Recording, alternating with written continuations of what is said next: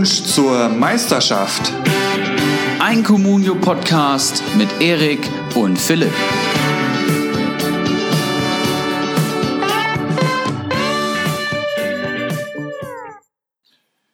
Sechster Spieltag, Folge 15. Glückwunsch zur Meisterschaft. Wir sind heute zu dritt in unserem gewohnten Hattenberger Studio. An meiner Seite Ibrahimovic Eriksson und unser Gast aus Liga 2, Olaf Milberg. Wie war euer Spieltag, Jungs? Wie geht's euch? Moin, moin, Philipp. Mein Spieltag war gut. Ich bin im LVM-Pokal weitergekommen. Das reicht mir fürs Erste. Und Olaf Melberg, wie geht's dir? Ja, moin, moin erstmal. Ja, mein Spieltag eher durchschnittlich. Leider gegen Rocco 95 ausgeschieden. Glückwunsch an Rocco. Hab's dir nicht allzu schwer gemacht, glaube ich. Wie viele Punkte wurden es denn? Um das schon mal vorwegzunehmen. bei Zwölf leider nur. Zwölf, okay. erst solchen Spieltag. Rocco hat 27 geholt, also 15 Punkte mehr. Das ist ja dann recht deutlich. Ja, aber war auch so ein spannender Bundesligaspieltag, muss ich sagen. Definitiv. Da kann man ein bisschen talken über die neuen Entwicklungen und den FCB an der Tabellenspitze jetzt endlich. Ne? Das So erste Mal das. diese Saison, glaube ich. Kommt hin, ja. Ja, und dann fangen wir direkt mit dem Freitagsspiel an, würde ich sagen. Ja, dann mach doch einfach mal weiter, denn deine magische SGE hat den Spieltag eröffnet, ne? Ja, wir haben es ja jetzt zusammen geguckt nach dem Fußballtraining und ähm, generell muss man mal sagen, ein eher durchwachsenes Spiel. Jetzt nichts ähm, mit Highlights gespicktes. Frankfurt hat lange Bälle gespielt und Union hat es auch irgendwie mit langen Bällen probiert. Ja, dass Union da nochmal rankommt, finde ich als Eintracht-Fan dann unnötig. Ist dann einfach nicht gut verteidigt. Aber ähm, Dost und Silva durch die individuelle Qualität, Dost als Abstauber und André Silva nach einer schönen Flanke und einem schönen äh, Lauf von So zum 2 zu 0. Ähm, ja, Pflichtsieg erfüllt, würde ich sagen. Aus Eintracht-Sicht bin ich damit zufrieden. Das denke ich auch. Äh, vom Paciencia hast du dich ja dann nach dem Spiel getrennt, ne? Habe ich das richtig verfolgt? Ja, wenn beide Konkurrenten in der Startelf stehen und ein Paciencia sitzt auf der Bank und dann äh, treffen beide. Also schlechter kann es eigentlich nicht gehen am Freitagabend. Und äh, ich hatte dann noch ein ganz gutes Angebot bekommen vom Computer. Und ja, da musste ich mich wohl, wohl oder übel trennen. Neun Punkte für Dost und acht Punkte für Silva, ne? Das ist schon nicht schlecht. Ne? Schauen wir mal, wie das weitergeht. Aber gegen Berlin äh, kann man wohl auch mal ein paar gute Noten von den gegnerischen Stürmern erwarten, denke ich mal, diese Saison. Ähm, machen wir mit dem Samstag weiter. Leipzig gegen Schalke 1 zu 3. Ähm, Schalke hebt den großen FC Bayern München auf Tabellenplatz 1. Das habe ich natürlich sehr genossen, dieses Spiel. Ähm, wie ging es denn los? Ich, ich, ich habe tatsächlich auch relativ wenig von der Konferenz gesehen. Ich bin nicht so gut vorbereitet. Ich weiß nicht, wie bei euch beiden das aussieht, ob ihr mir da durch die Sendung helfen könnt. Also ich und der Olaf Melberg haben ja samstags die Konferenz zusammengeguckt. Okay, Mehr oder weniger, ne? okay. Die äh, Internetqualität bei Sky Go war sehr bescheiden und äh, entsprechend einzelne Pixel, die da am Bild rumgetanzt sind, aber äh, mehr über Live-Ticker dann verfolgt. Ja, ähm, Sei es drum. 1-3. Ähm, Salif Sané trifft, Arid trifft Matondo, der Neuzugang, der, ich glaube, sogar seine Premiere gefeiert hat Ja, äh, für die Schalke. Debüt Kann das sein? Genau, Debüt für Schalke. Treffen zum 3-0 und dann der 83. erst Forsberg. Also ähm, auch ohne das Spiel jetzt groß gesehen zu haben. Aber man durfte ja wohl erwarten, dass Leipzig jetzt nicht jedes Spiel ähm, rasiert und so durch die Liga wegmarschiert und die starken Schalker ähm, der Trend hält an, würde ich sagen. Ne? 1 zu 3 gegen den Tabellenführer, das ist schon ziemlich stark, was da im Moment passiert. Er hatten ihr Spielglück auch von Anfang an auf ihrer Seite, sag ich mal. Ähm, Leipzig mit einer Doppelchance gestartet und dann auch nochmal eine weitere Chance gehabt mit dem Lattenkracher.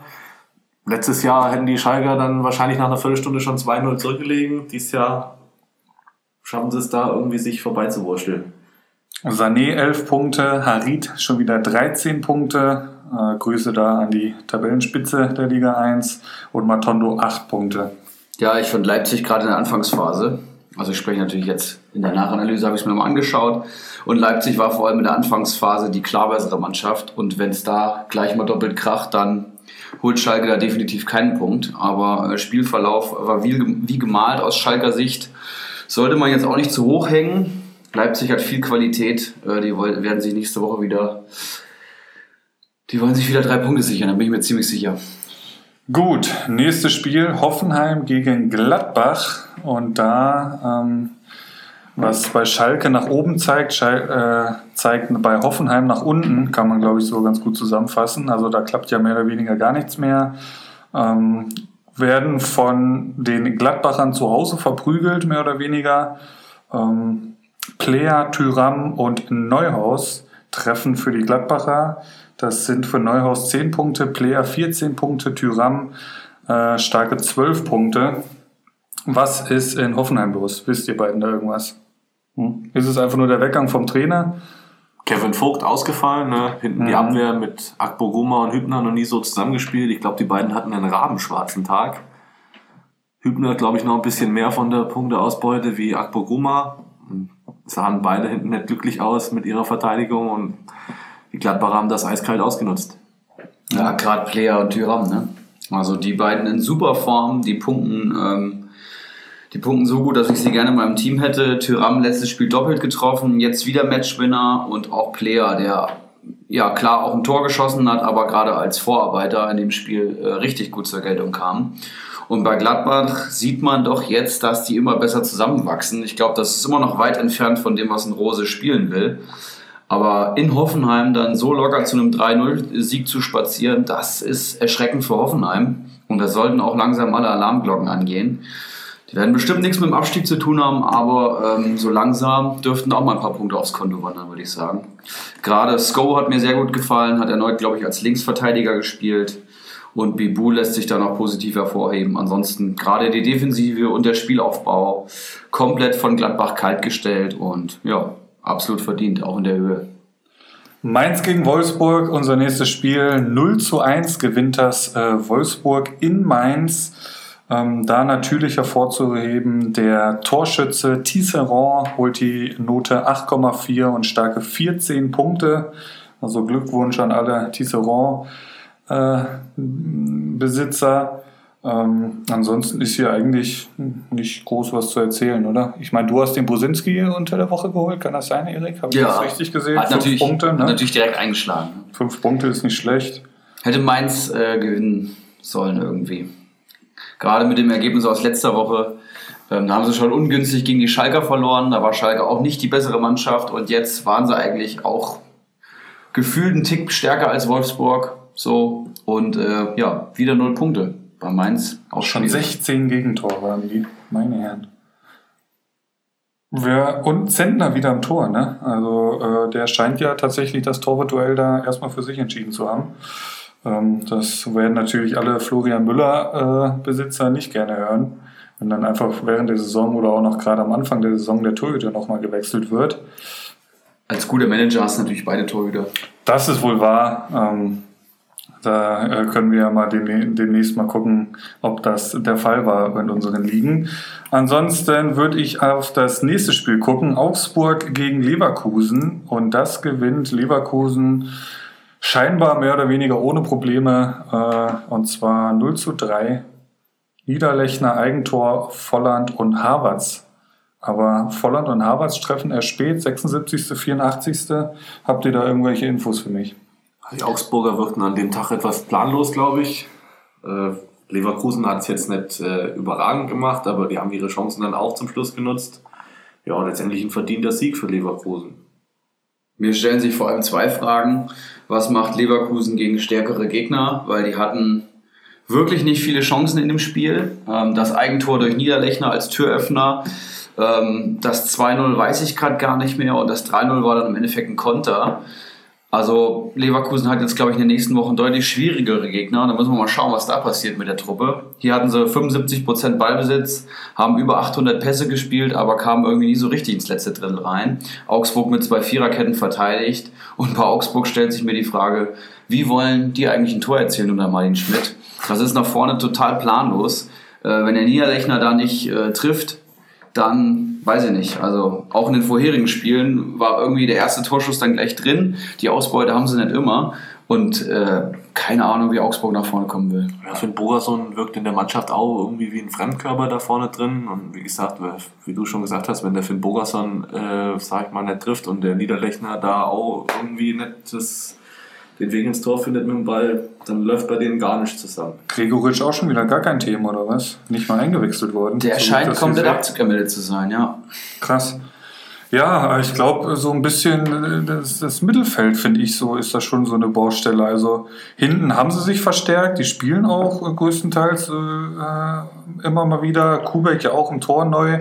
Vorne Niederlechner und Finn Burgerson ist jetzt vom Namen her eigentlich auch nicht so schlecht, aber ich finde im Mittelfeld, das ist schon ein bisschen dürftig. Also wird spannend zu sehen sein und äh, du hast es ja gerade äh, angefragt, was Leverkusen dann gegen stärkere Gegner macht. Das hat man ja dann vielleicht in Dortmund gesehen, wo sie dann 4-0 untergehen. Ich glaube, jetzt kommt auch äh, Aufbaugegner Juventus Turin. mal schauen, was dann da passiert. Auch nicht schlecht. Ne? Ich glaube, das kann man sich dann auch ruhig mal angucken, wenn der Ronaldo kommt. Ähm, gut, und dann haben wir noch äh, die letzte Partie, Samstag 15.30 Bayern, äh, ich weiß gar nicht, ob wieder mit mehr Glück als Verstand äh, 2 zu 3, vielleicht kannst du mir da gleich genauer was zu sagen, Henny.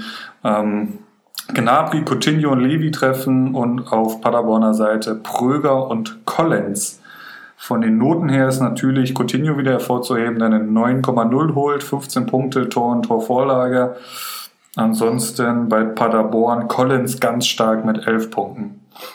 Den hat natürlich der Naumann im Kader. Ja, das, das ist ja das. das Und stellt ihn noch auf gegen die Bayern. Also das ist ja wieder klar, dass er dann treffen muss. ja, Anders hätte es nicht kommen können, würde ich fast sagen. herrlich. Aber Respekt für die mutige Entscheidung wird natürlich belohnt. Und ja, hast du auch, da, davon hast du auch nichts gesehen, Philipp? Ja, genauso viel wie die anderen Spiele auch. Ich hatte heute jetzt leider auch noch keine Zeit, die Zusammenfassung groß anzugucken. Ähm, aber alles, was man jetzt so, ich sag mal, an Infos reingeholt hat, ist, war ja ähm, schon so, dass Bayern mehr oder weniger äh, die klar dominierende Mannschaft war, wie man das zu erwarten hat und dann letztendlich auch verdient 2 zu 3 gewinnt. Das zweite Tor von Paderborn fällt ja auch erst in der 84.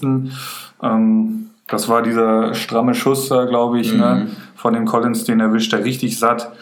Und klar, da wird es nochmal eng hinten raus, aber alles in allem Pflichtsieg und jetzt Fokus auf äh, London morgen. Ne?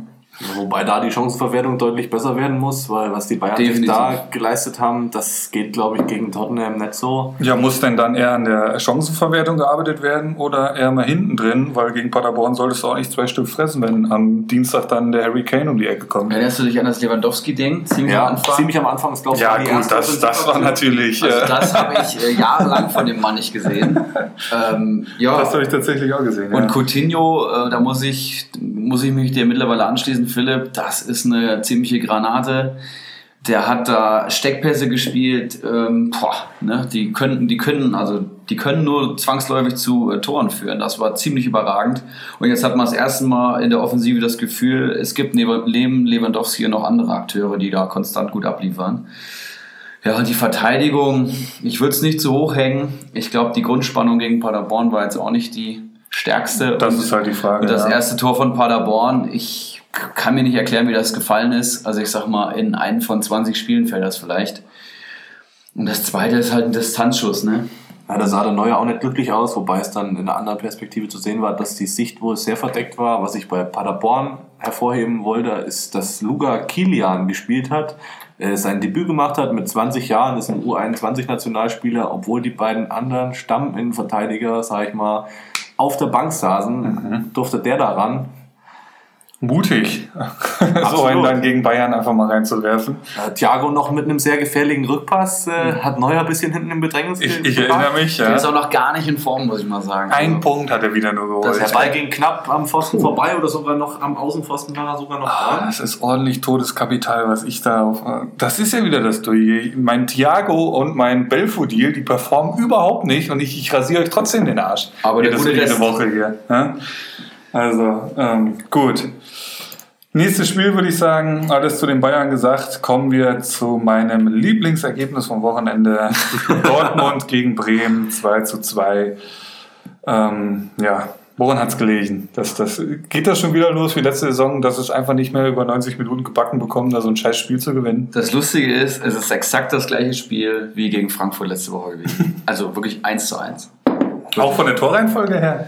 Nee, das jetzt nicht, aber Okay. so von der Sache her, also Okay. Dortmund kann den Sack zumachen, aber agiert dann wieder defensiver, als sie müssen und Bremen spielt da mit Selbstvertrauen auf und Dortmund kriegt es irgendwie nicht gebacken. Es ist irgendwie das, das Dortmunder Problem unter Favre, dass sie gegen kämpferische Mannschaften, äh, sag ich mal, gar keine richtige Spannung aufbauen können. Bremen ist absolut personell im Defizit, spielen mit äh, Groß, der für die Regionalligamannschaft und Gebre Selassie, der als Rechtsverteidiger vorgesehen ist, in der Innenverteidigung.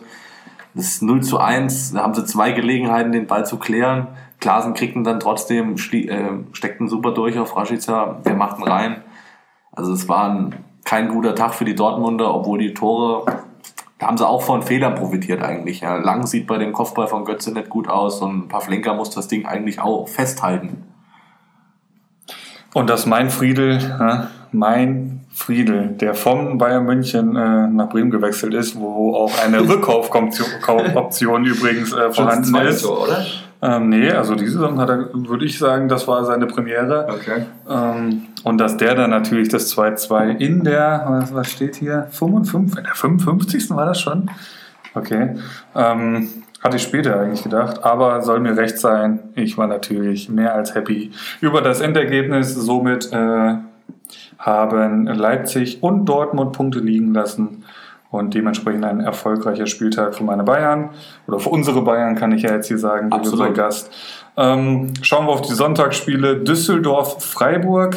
Das verliert Düsseldorf 1 zu 2 durch einen Hammer von Waldschmidt in der 81. Das Spiel habe Oh ich ja. etwas intensiver verfolgen können. Äh, gehen 1-0 durch Hennings in Führung. Schmid gleicht dann in der 45. aus und dann in der 81. der eingewechselte Waldschmidt, der ja zum Kopfballungeheuer, glaube ich, letzte Woche gewechselt ist, hatten wir ja schon thematisiert. Der holt dann 8 Punkte, nicht schlecht. Schmid 10 Punkte. Und auf Düsseldorfer Seite ist eigentlich nur Hennings mit einem Treffer und den 6 Punkten erwähnenswert. Ja, Hennings macht das Tor durch einen äh, Fehler von Schwolo leider. Der, oh, stimmt ja, da war ja der was. da äh, wirklich rauskommt und den Ball nicht kriegt und Hennings kann ins leere Tor einköpfen. Bin mit den zwei Punkten dann auch sehr zufrieden. Schwolo hat eine super zweite Halbzeit gespielt. Aber ja, Freiburg, da läuft es momentan auch einfach. Ne? Und dann entscheiden sie so direkte Duelle halt auch. Und wenn man sich überlegt, da kommen halt Grifo und Waldschmidt dann von der Bank. Und bei Düsseldorf ist es halt Tekbete und Ampomar, die mehr oder weniger neu, neu in der Bundesliga sind. Das ist halt dann doch, wie ich finde, ein riesen Qualitätsunterschied. Und Freiburg hat diese Saison tatsächlich einen echt breiten Kader. Ja, und äh, die stehen auf Platz 3, richtig? Ich, ich habe hier gerade die Tabelle offen und ich fasse es gar nicht, dass Dortmund ja Achter ist. Sehr herrlich. Die haben die letzten drei Pflichtspiele nur unentschieden gespielt. Ne? Okay, krass. Achter. Ähm, gut, ja, aber tatsächlich, Freiburg ist Dritter hinter Bayern und Leipzig vor Schalke und Gladbach. Aber Freiburg hatte jetzt auch irgendwie die letzten, von den letzten sechs haben sie fünf schon gespielt, glaube ich. Also jetzt wird jeder Ja. Gegner noch schwieriger. Ja, Nächste Gegner ist, glaube ich, Borussia Dortmund, wenn ich das richtig weiß. Ja, ich glaube auch. ein Topspiel. Da muss sich Dortmund ordentlich strecken. Und dann Ne? kommt nochmal Union Berlin als letzte äh, Last-Six-Mannschaft, die dann kommt. Und ja, Wobei Freiburg in dieser Saison, glaube ich, vor keiner Mannschaft Angst haben muss. ach, gerade jetzt nicht. Wenn Genau, die, nach wenn so die, einer Phase. Wenn die gegen Dortmund spielen, die haben doch überhaupt keinen Druck. Die stellen Ja. sich da schön hinten rein und lassen die Dortmund erstmal kommen. So, und das kann wieder genau das sein, was Dortmund eh nicht so entgegenkommt. Also spannendes Spiel dann nächste Woche. Und Sonntagabend ein Stich in das Herz aller Köln-Fans. Ähm, ich glaube, da hatten sie sich mehr erwartet. 0 zu 4 untergegangen gegen Berlin nach einem ganz schwachen Spiel. Ähm, wieder eine rote Karte bekommen. Jorge Meret minus 9 Punkte. Das tut richtig weh. Auf Berliner Seite treffen Dilrusun, Ibisevic, Ibisevic und Boyata. Hm, Ibisevic, der eingewechselt wird und kurz danach, Ja, also mit seinem ersten 5, 6 Ballkontakt das Minuten oder so, ne? ja, dann das und wir das Tor. Das hat keine Minute, glaube ich, gedauert. Das, Tor das, das hat er richtig stark gemacht. Ich, wie, wie alt ist der mittlerweile? 34 oder 35? 35 meine ich. Jawohl, 35, Tatsache, 1984. Krass. Ähm, der auf jeden Fall mit dem Doppelpark mehr oder weniger Matchwinner, trifft auch ganz gern gegen Köln, wenn ich den Kommentator da gestern richtig verstanden habe.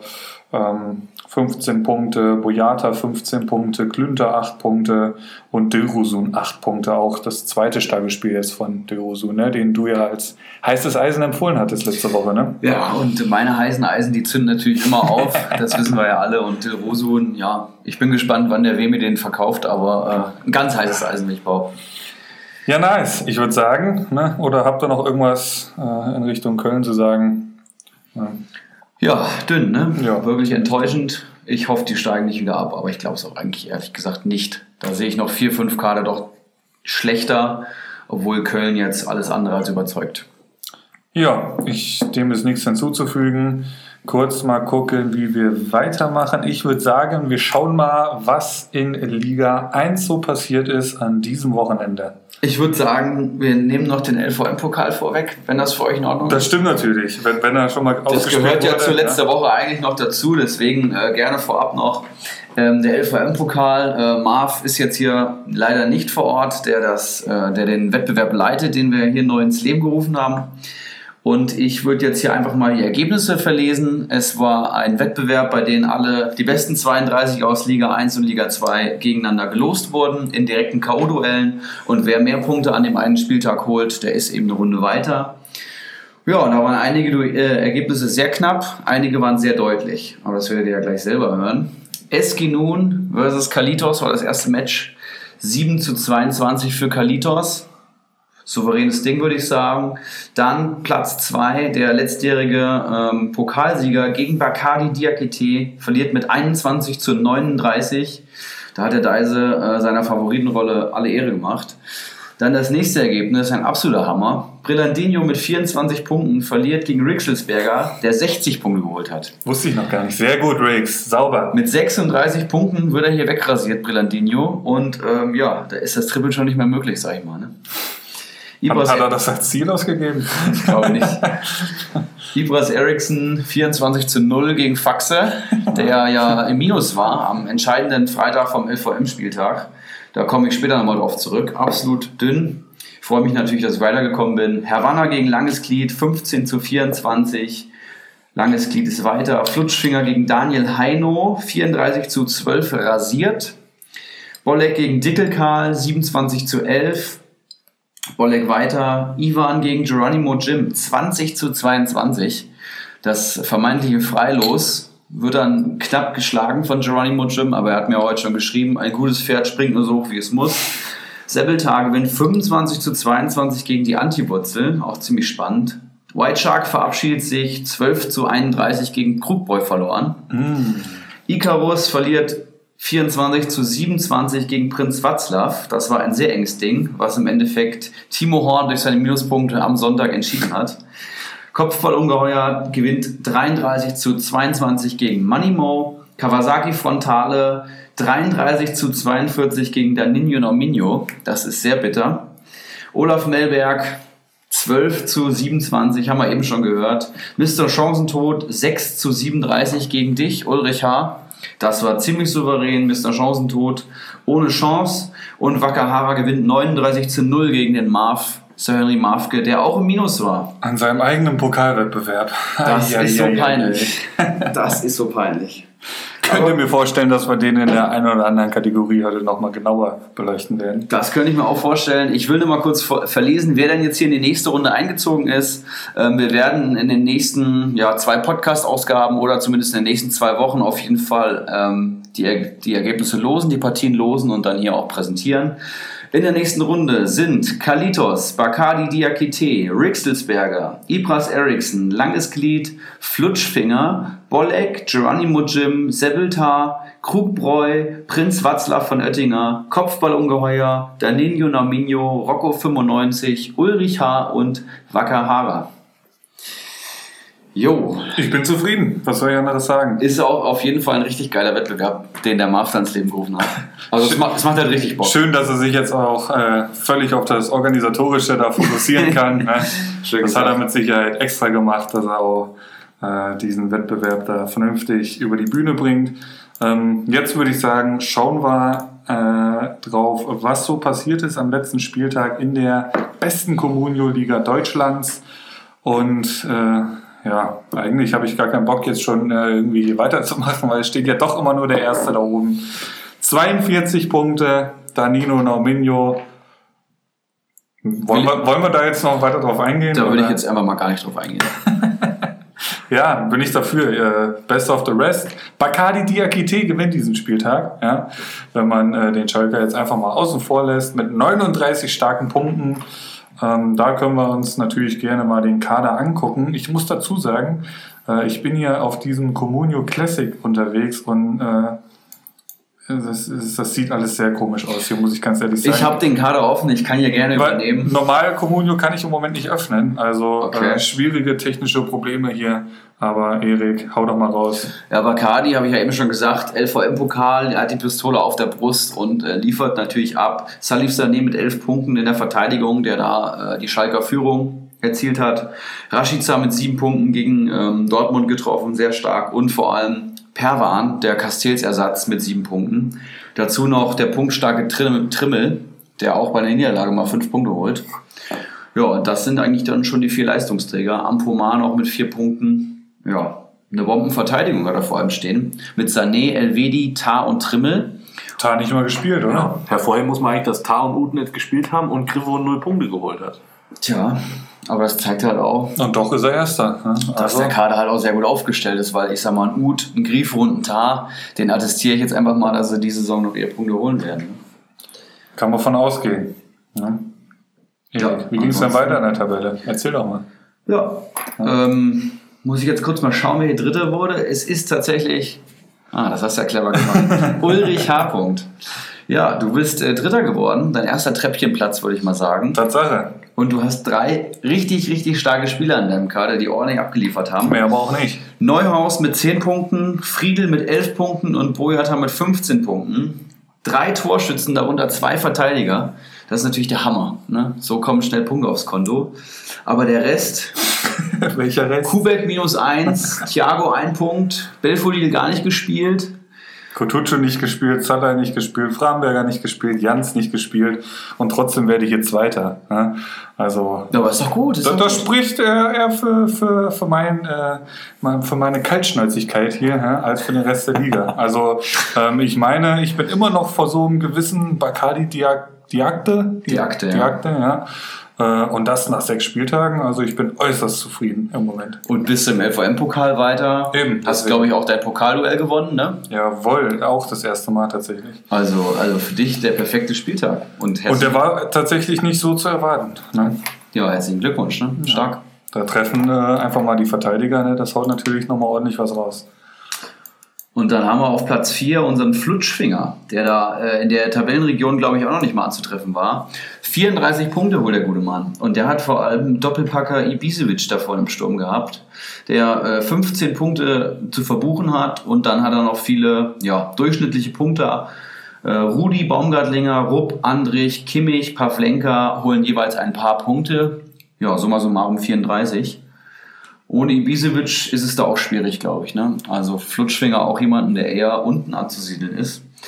Aber gewinnt halt auch sein Pokalduell und ja, was willst du mehr, ne? Hatte ich natürlich auch sehr am Schirm, Flutschfinger, weil das dann eher so die Tabellenregionen sind, auf die ich achte, auf die ich gucke. Vor den Jungs will ich einen ordentlichen Vorsprung haben und dann natürlich durch den Ibisevic-Doppelpack äh, kam er mir nochmal ziemlich auf die Pelle, sonst hätte ich da schön meinen äh, Vorsprung ausbauen können. Aber so ähm, nehme ich das natürlich trotzdem gerne mit, das Ergebnis. Jo. Und willst du mal weitermachen, Henny? Ähm, da haben wir dann auf Platz 5 das Kopfballungeheuer mit 33 Punkten, wenn ich das richtig sehe. Ja, der ist ja auch Zweimal 33 Punkte haben wir sogar. Kawasaki ist auch dabei. Kawasaki und Kopfballungeheuer. Kopfballungeheuer ja Zweiter in der Gesamtwertung. Was sagt der Kader? Ja, Waldschmidt natürlich, ne? Gut gepunktet, Elfmeter, äh, den Distanzschuss reingemacht. Ja, Martinez, Sabitzer, naja, so ist alles relativ souveräne Punkteholer. Matondo natürlich, der ist mit seinem Debüt da vorne richtig gut punktet. Der Pausen hat natürlich auf der anderen Seite nicht so gut gepunktet, der eigentlich für Punkte eigentlich steht bei Leipzig. Ja, souveräner Spiel da. Und vor allem Mitchell Weiser, den es hier äh, vorzuheben gilt. Ähm, der ist noch keine 2 Millionen wert, habe ich gesehen. Und hat jetzt, glaube ich, seinen zweiten Saisoneinsatz gehabt bei Leverkusen. War da ja so ein bisschen außen vor auf rechts. Ich glaube, da hat vorher Glasbänder gespielt. Und äh, holt da direkt mal sieben Punkte. Also ziemlich, ziemlich stark. Hat viel nach vorne gemacht, wenn ich das richtig gesehen habe. Eine Masse äh, Flanken geschlagen, die alle nicht ankamen. Aber für den Sofascore ist das gut. Und Kopfballungeheuer ja eh ein Manager, den wir schon oft in der oberen Tabellenregion äh, bisher gesehen haben. Auf jeden Fall. Ähm, ich würde sagen, wir fangen jetzt, äh, wir gucken einfach nochmal kurz nach unten, was da so passiert ist. Ähm, ich glaube, die letzten vier haben wir da ja immer gemacht. Das geht auch ratzfatz. Herr Wanner, den wir sonst eher in der oberen Tabellenregion immer gesehen haben. Äh, Platz 15 mit 15 Punkten, Platz 16 SG Nun mit 7 Punkten. Also äh, der Nun-Bruder, der Große, ähm, kann diesmal nicht mit seinem kleinen Bruder mithalten. Ähm, und dann Platz 17 und 18, keine Punkte im Minus an so einem wichtigen Spieltag. Dün. Faxe und Sir Henry Mafke. Was hat das für Auswirkungen auf die Gesamttabelle? Das ist ja so schlecht, ne, dass man da am Minus ist. Und mit so Leuten muss ich in der ersten Liga noch spielen. Also, Henny, da zähle ich natürlich auf dich jetzt, dass du da bald mal ein bisschen aufräumst. Ja, in der Gesamttabelle, Ipas Eriksson schiebt sich auf die 4 durch äh, die rote Karte, die, der S die die SG nun zu verbuchen hat. Und äh, Ulrich schießt natürlich nach oben, Bacardi mit einer starken Punktzahl und äh, der W droppt natürlich nach unten, der jetzt schon eigentlich eine Katastrophensaison zu verbuchen hat. Letzte Saison den Pokal gewonnen, aber der äh, Geronimo Jim scheint ja recht zu haben. Der hat ja Überraschung der Saison getippt, der W, und zwar negativ. Und das scheint ein sehr guter Tipp zu sein. Und äh, Icarus kann sich da ein bisschen Luft machen und schiebt den Sir Henry Mafke auf den letzten Platz. Sir Henry Mafke, haben wir ja schon gehört, war Minus. Der wurde auch schon mal letzter und er hat auch schon das Kostüm getragen. Der hat Erfahrung im Ausrichten von äh, Grillfeiern bei uns Communio-Spielern. Und der schielt da wohl auf die zweite Liga. Scheint so, ne? Und äh, wenn ich den Kader gesehen habe, also ich habe eben vor der Aufnahme nochmal reingeguckt, das sieht alles andere als gut aus. Wir haben zwar viele auch nicht gezündet, sag ich mal, aber so gerade in der, in der Breite sind da einfach viel zu wenig Punkte dabei. Besten Spieler sind hier Chipka mit 21 und Hennings mit 23. Ja, dann Gebre Selassie, Grilic, Kwon und das war's eigentlich. Und damit wirst du bei uns keine Klasse halten. Also er hat, glaube ich, jetzt weder das Geld, um richtig zu investieren, um da rauszukommen, noch ähm, kann er seine Leute ja irgendwie zu mehr Punkten zwingen. Also irgendwas muss er sich einfallen lassen. An den Spieltagen im Plus sein wäre schon mal ein Anfang. Ne? Vielleicht haben wir ihn demnächst ja nochmal als Gast äh, im Zuge der Auslosung und dann könnten wir natürlich nochmal genauer nachfragen, wie der sich das so vorstellt da mit seiner Truppe. Ich würde sagen, wir schauen mal auf die zweitbeste Liga Deutschlands. Ne? Sehr gerne. Ähm, ich log um. Ja, ich, ich versuche das hier auch mit diesem äh, Comunio Classic. Es sieht alles sehr komisch aus. Aber ich glaube, ich habe es. Letzter Spieltag. Und da ging natürlich einiges an der Tabellenspitze. Ne? Handy, erzähl doch mal, was Ja. passiert so in deiner zweiten Liga da? Überragender Spieltag von Aha. Rixelsberger, der von seinen vier Abwehrspielern haben, glaube ich, drei Stück getroffen. Ja, drei Scheiße. Stück. Ähm, Tisserand, Salif Sané und Friedel. Und Niklas Stark hat, glaube ich, auch noch eine ordentliche Bewertung geholt. Ucha hat er auch noch, sehe ich gerade. Ja, Uja auch am Freitag ein gutes Spiel gemacht. 60 Punkte hat er geholt. 60 Punkte, Das Insgesamt. ist mal eine Hausnummer. Ne? Das ist ziemlich stark.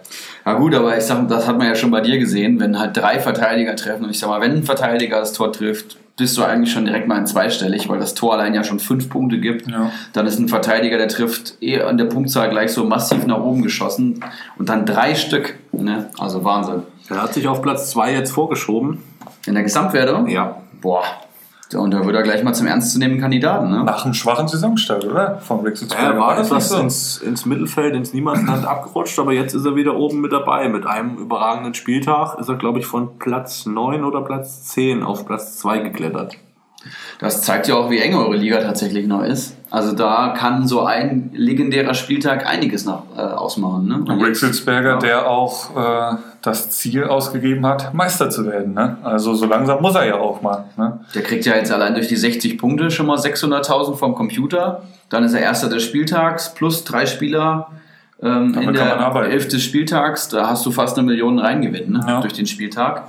Deine Spieler steigen natürlich ohne Ende. Das gibt natürlich jetzt einen richtigen Schub und den gilt es jetzt umzumünzen. In langfristige Erfolge, Rixelsberger.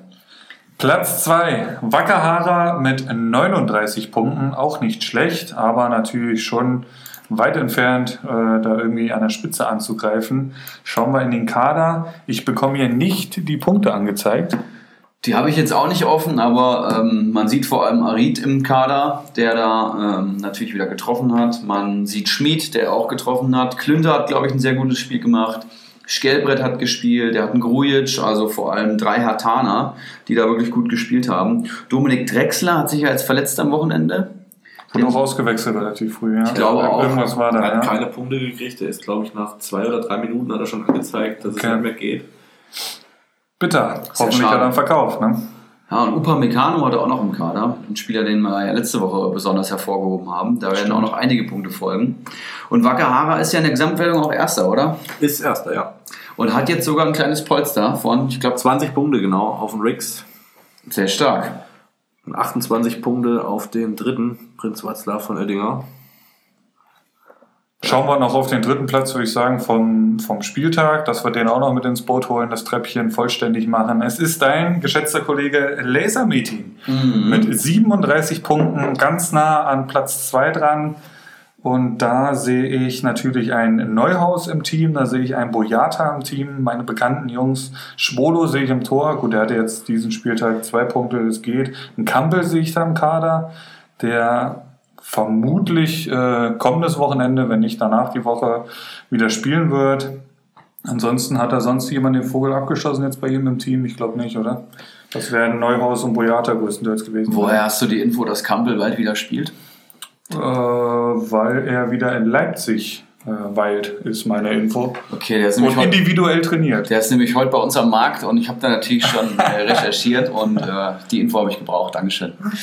Ja, und ansonsten Laser Meeting, mein geschätzter Kollege, hat sich da, falls du dich erinnerst, Philipp, vor drei Wochen oder vier Folgen ungefähr, äh, waren wir mal neben seinem Kader und haben gesagt, dass der da äh, richtig sch schwer haben wird, sich da unten rauszukämpfen. Hatte irgendwie Hummels in der Verteidigung und weiß ich nicht mehr und hat die alle verkauft, die wir angezählt haben und hat das Geld reinvestiert in Neuhaus, Kampel, Sargent, Boyata zündet jetzt natürlich, hat sich Elvedi geholt. Ja, und jetzt ist das schon ein richtig runder Kader, ne? Also so kann man es eben machen, wenn man unten drin steht. Einfach mal einen sauren Apfel beißen, die Lieblinge verkaufen, reinvestieren und jetzt erntet der Junge aber richtig große Früchte. Sehr, sehr stark. Schauen wir nach unten. Das Mittelfeld äh, lassen wir jetzt einfach mal außen vor. Und zwar sind da zu erwähnen Daniel Heino, Platz 15, 12 Punkte. Gut, dann muss ich den White Shark auch noch mit seinen 12 Punkten und den Olaf Melberg mit seinen 12 Punkten auch noch mit reinnehmen. ähm, Platz 17, Mr. Chancentod, 6 Punkte. Platz äh, jetzt bin ich durcheinander gekommen. Platz 16 ist dazwischen noch der Dickelkarl, der auch gar nicht vom Fleck kommt, habe ich so das Gefühl. Und letzter Platz, wow, Kali Kalmund. Ja, Oha, fünf Punkte. Was ist da denn passiert? Schalker können nicht nur oben mitmischen. Wir wissen ja aus der letzten Saison, dass sie auch im Tabellenkeller ordentlich mitmischen können. Und äh, ja, das war ein extrem, extrem schlechter Spieltag von ihm. Der äh, aktuelle rote Laternenträger bei uns.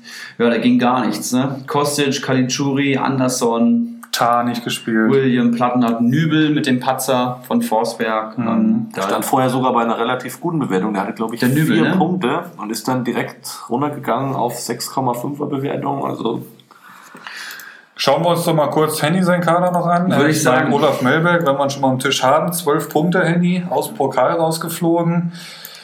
Hattest du das so schon befürchtet oder kommt das etwas überraschend, die zwölf Punkte? es hatte sich am Donnerstag so ein bisschen abgezeichnet, nachdem ich mit neun Leuten geschrieben habe und tatsächlich keinen Stürmer mehr bekommen habe und damit schon mit minus vier Punkten in den Spieltag starten musste. Wie lang kündigen wir diesen wichtigen sechsten Spieltag schon an, Erik? ungefähr seit sechs Spieltagen. Kommt halt ungefähr tatsächlich hin. Noch kein Torwart-Handy sehe ich hier. Äh, Nee, ist, Weil äh, hat sich einfach noch nicht ergeben, oder? Äh, der Laser Metin hat mir den Schwolo mit, glaube ich, knapp 20.000 Euro, die er mehr geboten hat, weggeschnappt. Das war so mein Favorit auf meine Torwartposition. Ähm, der habe ich leider nicht bekommen. Prost. Den Gogia habe ich mir am Freitag noch gesichert. Der holt dann drei Punkte eigentlich, wird dann downgegradet auf zwei Punkte und hat noch einen Kreuzbandriss. Das war natürlich auch so eine, so eine Verpflichtung, die sich wieder extrem gelohnt hat. Ja, einfach einen solchen Spieltag ohne Ende. Geiger nicht gepunktet, der vorher eigentlich richtig gut gepunktet hat. Die spielen jetzt auch noch gegen die Bayern. Ja, Hoffenheim ist echt gefährlich im Moment, ne? Das, das, das stimmt schon. Ähm, ja, gut, Klaassen, mit dem bist du wahrscheinlich zufrieden, oder? Bei wie vielen Punkten steht er aktuell? 14 im Moment. Da hatte, 14, glaube ich, der Hummer angekündigt, dass der Glasen 200 Punkte holt. Das 200 Punkte Klassen, das ist ein Running Gag. Das sehe ich auch noch nicht. Der sollte lieber erstmal sich darauf konzentrieren, die 100-Punkte-Marke zu knacken. Der hat auch eine ganz schön kurze Zündschnur, glaube ich. Also der wird noch das eine oder andere Mal mit Rot runterfliegen, habe ich so das Gefühl. Klaassen, meinst du? Ach, hast, der hat schon Szenen diese Saison dabei gehabt, wo er mit dem Ellbogen ausschlägt und was weiß ich noch macht. Also der Typ muss ich echt mal ein bisschen runterfahren. Ist aber im Moment bei Bremen gesetzt, aufgrund der engen Personallage. Das- das natürlich. Im Mittelfeld war der Kader sowieso schon sehr eng gestrickt. Sogar als Kapitän Ja, aufgenommen. im Moment ist er sogar Kapitän. Ja. Na gut, wenn du vom Manager hörst, hier, du musst mir 200 Punkte die Saison holen, da hast du natürlich eine ganz andere Grundspannung da Ist Druck, auf natürlich, Platz, ne? natürlich, ganz Aber klar. Henny, ich muss nochmal sagen, deine Verteidigung, die gefällt mir außerordentlich gut. Da sehe ich vielleicht eine der besten Verteidigungen der ganzen Liga. hm? Auf die kannst du stolz sein. Schadarabek, Trimmel, Sven Bender, Philipp Max und Robin Koch. Du kannst leider nur äh, vier aufstellen. Den Trimmel habe ich mir äh, und den Sven Bender habe ich mir erst äh, am Montag gesichert. Naja, okay. Ähm, ja, einer von denen wird wahrscheinlich noch gehen. Ich wollte gerade sagen, das hört sich ein bisschen so an, als müsste da dann auch noch irgendwer gehen. Ne? Ich hatte mich mit dem Timo am Samstag unterhalten, der hatte mir schon angedroht, dass in der Winterpause der Kader Jabek äh, eventuell ins Mittelfeld rückt, weil das System bei Hoffenheim im Moment auch ein anderes ist und er da eher so auf der rechten Mittelfeldposition agiert. Aber vielleicht verkaufe ich ihn auch schon vorher. Mal sehen. Ist natürlich für einen Hoffenheimer extrem punktstark. Also hat ja auch schon ein Saisontor, 26 Punkte bei Hoffenheim. Ja, auf der anderen Seite hast du auch zwei Hoffenheimer am Kader. Ne? Vielleicht sollte man sich von einem von denen trennen. These, These meinerseits, äh, Hoffenheim wird den Trainer vor der Winterpause schon entlassen. Weil ich glaube, das funktioniert überhaupt nicht mit dem. Ich weiß nicht mal, wie er genau heißt. Schreuder, Schröder, Schreuder. Irgend sowas. Irgendwie sowas. Ihr kennt ihn auch nicht. Also ich glaube. Aber äh, interessante Kopfform hat er, muss ich mal sagen. Das- das weiß ist, ich jetzt nicht Das so ist genau. mir schon aufgefallen. Ähm, also ich, ich, ich, äh, ich äh, analysiere da eher die Spielart seiner Mannschaft als die Kopfform und ich sehe da einfach echt wenig. Trotz, trotz des Kaders. Und ähm, jetzt, du hast gesagt, gegen Bayern, ich weiß nicht, wie es danach aussieht, könnte man nochmal Ich glaube, Schalke kommt danach, aber es liegen harte Wochen vor Hoffenheim und ich glaube, er hat so seine, seine erste Elf noch nicht so richtig gefunden auf einigen Ja. Positionen. Er rot- rotiert ziemlich viel noch. Dann noch der Vogt, der sich verletzt hat. Schwerer oder? Weiß man Ich weiß jetzt nicht, wie lange er ausfällt. Ich habe ihn persönlich auch nicht im Kader. Belfodil kommt noch nicht in die Form, die er letzte Rückrunde hatte. Hatte sich ja auch verletzt, glaube ich, irgendwie sogar noch während der Bundesliga am letzten Spieltag oder sowas. Ja, Kramaric fehlt der Mannschaft, glaube ich, auch noch ein Kramaric fehlt, richtig. Belfodil ist natürlich jetzt wieder ausgefallen. Ne? Also alles, was irgendwie Tore schießen kann, ist ja auch. Ja. schwierig. Ja, und Olaf Melberg, nochmal zu dir. Du hast ja 39 Millionen Mannschaftswert, ne? Wahrscheinlich, 39. du musst wahrscheinlich noch was verkaufen. Äh? Ich habe Arne Meyer noch auf dem Transfermarkt und äh, den Gogia, die werden heute noch weggehen. Und bist du dann im Plus? Dann bin ich im Plus. Das ist ziemlich stark, Das muss ist solide. Und äh, du bist jetzt Neunter zwar, bist ein bisschen abgesackt, aber ähm, gerade von einem Manager wie dir erwarte ich natürlich, dass da die 20 Punkte bis zum Platz 4 auf ein langes Glied da geschlossen werden. Ich bemühe mich. Gucken wir doch mal kurz auf das ausgegebene Saisonziel. Das ist die Top 5. Ja, Das sind die Top 5. da fehlen aktuell vier Plätze, aber das weißt du ja auch selber. Ja, Die letzten beiden Spieltage liefen beide nicht gut. 21 und 12 Punkte. Ich hoffe, dass da jetzt äh, mit den Neuverpflichtungen dieses Wochenende etwas mehr kommt. Aber ist ja, wie gesagt, erst der sechste Spieltag. Da wird noch viel, viel passieren tabellarisch. Davon können wir ausgehen. Ähm, ansonsten noch ein kurzer Blick auf die Gesamttabelle. Wakahara hält die Spitze. Rixelsberger schiebt sich auf Platz 2. Prinz Watzlaw auf Platz 3. Und Langesglied, der das Feld ein bisschen von hinten aufgeräumt hat. Kann das sein? Platz 4. Ja, der hat halt einen soliden Kader und will ja auch aufsteigen. Und Langes Glied ist halt gerade jemand, der ja nicht die Ausschläge nach oben und unten hat, aber einfach einen sehr guten Grundkader hat. 142 Punkte und äh, der White Shark äh, dahinter auf Platz 5 mit 141 Punkten. Also ganz, ganz eng Ja, da. das ist sehr spannend. Vielleicht noch die aktuellen Grillfeuerplätze. Dickel Karl, Keggy, El Tumor und Ivan der Schreckliche. Ja, die würden eine schöne Party, glaube ich, äh, organisieren können. Da bin ich mir ziemlich sicher. Und vielleicht bleibt sie auch bei den vier. Ne? Ja, weiß man nicht. Auf jeden Fall einige dünne Kader da unten vorhanden. Dickel Karl dann auch mit dem besten Mannschaftswert mit Abstand. Der wird sich sicherlich noch fangen, hoffe ich. Ja, so viel zu Liga 1 und 2. Und dann würde ich sagen, Henny, du hast uns auch ein bisschen was mitgebracht. Gehen wir in unsere berüchtigten Kategorien. Unbedingt. Womit fangen wir denn an? Mit den Gewinnern? Ich mache euch erstmal kurz die Zahl der Woche. Okay, bitte. Da habe ich euch die 8 mitgebracht und ihr dürft ja mal raten, was es mit der 8 auf sich hat. Wow. Ähm, die 8. Äh, Spontane Eingebung. du meinst natürlich, dass äh, Javi Martinez, der die Rückennummer 8 trägt, jetzt äh, langsam wieder richtig aufblüht und Stamm spielen wird. was wir alle hoffen, wie es mit Bayern halten. Ja, fast, will ich, will ich, äh, guter Hinweis, aber ist es nicht. Ah, es schade. haben acht Bundesligamannschaften dieses Wochenende auswärts gewonnen. Und Borussia Dortmund ist mit dem 2-2 damit daheim gegen Bremen die beste Heimmannschaft dieses Spieltags. Und äh, ja, das ist Bundesliga-Rekord. In der Okay. Bundesliga-Historie, in all den Jahren, ich weiß nicht, wie viele paar 50 Jahre es jetzt sind, gab es noch nie einen Spieltag, wo acht Auswärtsteams gewonnen haben. Aber Aha. diesen Spieltag war es soweit. Die Zahl der Woche ist die acht. Sehr schöne Zahl der Woche. Ähm, wie machen wir weiter? Ich würde sagen, die Gewinner der Woche. Sehr gerne. Ne? Henny, was Ja. hast du uns mitgebracht? Mein Gewinner der genau. Woche ist der Rixelsberger, absolut mit seinen 60 Punkten, mit seiner Top-Abwehr da hinten, hat einen Riesensprung nach vorne gemacht. Ich glaube, am Anfang lief es nicht so gut. Salif Sané war da noch etwas außen vor bei Schalke aufgrund seiner Afrika-Cup-Reise und er war ein bisschen angeschlagen, glaube ich, als er zurückkam. Und da scheint es jetzt besser zu laufen. Ich wollte ihm die Woche noch den Stark und den Friedel abluchsen, aber er hat sich nicht erweichen lassen. Deswegen ist er für mich mein Gewinner der Woche. Ja, absolut verdient. Ne? Wenn du 60 Punkte holst, dann hast du mal eine Nominierung verdient. Beim Definitiv. Wechselsberger ist mir halt aufgefallen, er hat einen Mannschaftswert unter 30 Millionen. Das heißt, ähm, du hast es auch schon angesprochen, der ist nicht so gut gestartet. Das kommt jetzt vielleicht so ein bisschen überraschend auch. Ne? Ich weiß nicht, ob der Kader dafür gebaut ist, langfristige Erfolge einzufahren. Aber ähm, ja, vollkommen verdient in dieser Kategorie. Erik, wen hast du uns mitgebracht? Hau Ich habe euch ähm, genau genommen, muss ich kurz nachschauen. Ich habe euch 16 Personen mitgebracht, nämlich alle LVM-Pokalsieger sind meine Gewinner der Woche.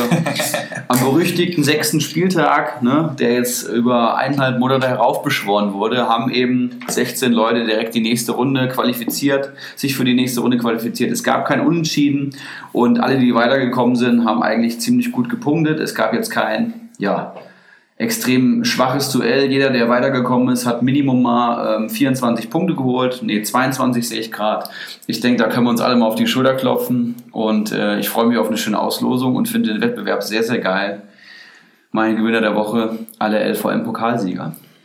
Das hast du sehr schön gesagt. Ähm, meine Gewinner der Woche, äh, da musste ich es ein bisschen aus Zeitmangel mir heute etwas einfacher machen, aber es haben ja auch irgendwie alle wieder für meine Bayern gespielt. Deswegen sind die die Gewinner der Woche, holen sich den Platz 1 zurück, den sie hoffentlich auch nicht mehr abgeben werden.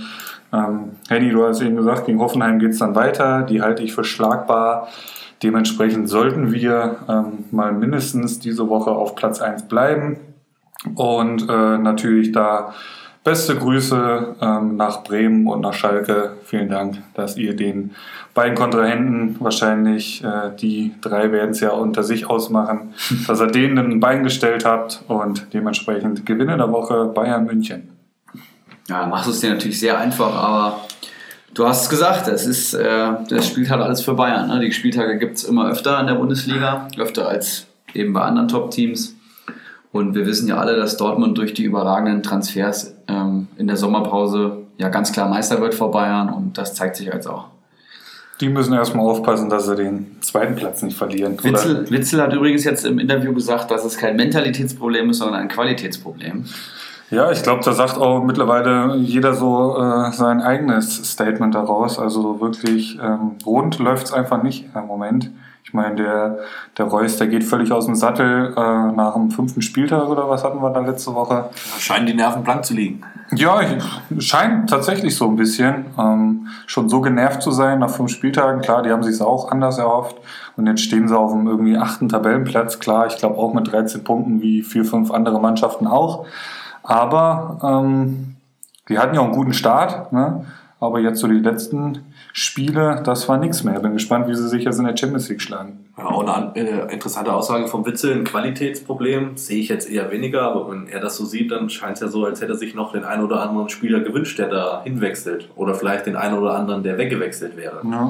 Ich verstehe halt nicht, äh, es war ja letzte Saison schon ein Problem, irgendwie, dass so der, das letzte Quäntchen eben fehlt und dann ist halt viel Qualität in den Kader gekommen, aber es wird halt trotzdem auf dem Platz nicht umgemünzt in, ja, souveräne Ergebnisse, dass man so ein Spiel auch einfach mal knapp für sich entscheiden kann. Das zeichnet eben eine Top-Mannschaft auch aus und also, ich also es scheint momentan so, dass die Probleme aus der letzten Saison nicht behoben wurden mit diesen starken Transfers wie Brandt, Schulz und ähm, Hazard. Das ja total unerwartet für mich tatsächlich. Wenn ich das Barcelona-Spiel gesehen habe, dann sehe ich halt, was die Truppe kann. Und dann kommt irgendwie Bremen, Frankfurt und jetzt kommt Freiburg und da tun sie sich schwer, also im Bundesliga-Alltag. Ja, interessant. Und äh, es ist ja auch tatsächlich so, dass irgendwie selbst 2-0 oder 3-0 Führungen, ich erinnere mich da an ein Spiel äh, gegen Hoffenheim letzte Saison, da haben die, ich glaube, 3-0 geführt und geben das Ding noch aus der Hand. Stimmt. Und das scheinen die tatsächlich auch dieses Jahr nicht im Griff zu haben. Und äh, der gemeinsame Nenner ist dann irgendwann auch einfach der Trainer. So, ähm, das, das muss ja irgendeinen Grund haben, warum die es da einfach nicht auf die Reihe kriegen. Ähm, wird echt spannend gegen Freiburg, glaube ich, jetzt am Wochenende. Also das ist tatsächlich echt ein geiles Spiel, ähm, was man sich durchaus mal anschauen kann. Aber ähm, ich würde sagen, habt ihr noch Gewinner der Woche oder? Nee. Ich auch nicht tatsächlich. Ich würde sagen, wir machen mit den Verlierern weiter. Ähm, ja, wenn ich schon mal dabei bin, fange ich einfach an. Für mich ist es der LVM-Pokal-Ausrichter äh, Sir Henry Mafke, der während seines eigenen Pokalwettbewerbs dann im Minus ist. Das tut weh. Das ist für mich ganz klar der Verlierer der Woche. Ähm, dazu fehlen ihm einfach auch die, die Punkte im Abstiegskampf, ähm, wo er sich ja äh, ganz klar drin befindet ähm, soweit man am sechsten Spieltag vom Abstiegskampf reden kann. Ähm, der wird einfach ähnlich wie seine Kölner am Wochenende am Boden zerstört sein nach diesem Wochenende. Ich hätte jetzt natürlich noch gerne äh, geguckt, wie viele Punkte er geholt hätte, aber ich kann hier leider, äh, Comunio äh, streikt hier heute Abend ein bisschen, aber äh, Sir Henry Mafke, ich hoffe, nächste Woche gibt's dann, kann ich da ein bisschen positiveres etwas über, über dich berichten.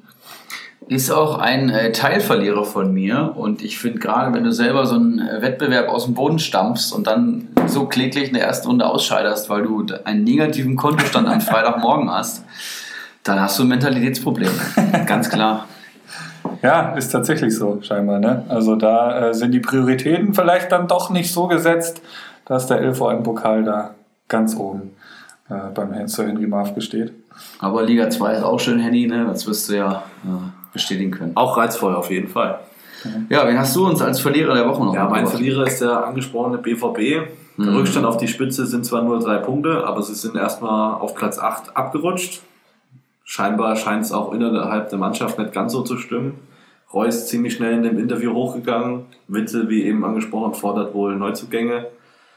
Scheint wohl nicht ganz äh, rund zu laufen. Favre kriegt das auch wohl nicht so richtig hin gegen kämpferische Mannschaften oder gegen körperlich eingestellte Mannschaften da das richtige Rezept zu finden. Er rotiert auch gern mal wieder. Jetzt ist der Götze wieder in die Startelf gerutscht. Der Hu wird sich freuen. Warum äh, spielt Hazard mehr wie Brandt? Weiß man da irgendwas so? Weil das ist ja eigentlich Hazard macht schon ein gutes Spiel auf. Echt? Ja, finde ich schon. Also wenn was geht, dann ist es über die Flügel. Das war jetzt bei Bremen auch so. Bremen hat die zwei Sechser einfach zugestellt. Witzel unter Hut, kein Spielaufbau durch die Mitte. Und Dortmund kam nur über die Außen. Hakimi und Piszczek, über 100 Ballaktionen beide. Haben da über 30 Flanken jeweils in die Mitte geschlagen. Und ich glaube, vier oder fünf pro Person kamen überhaupt an einen Mann.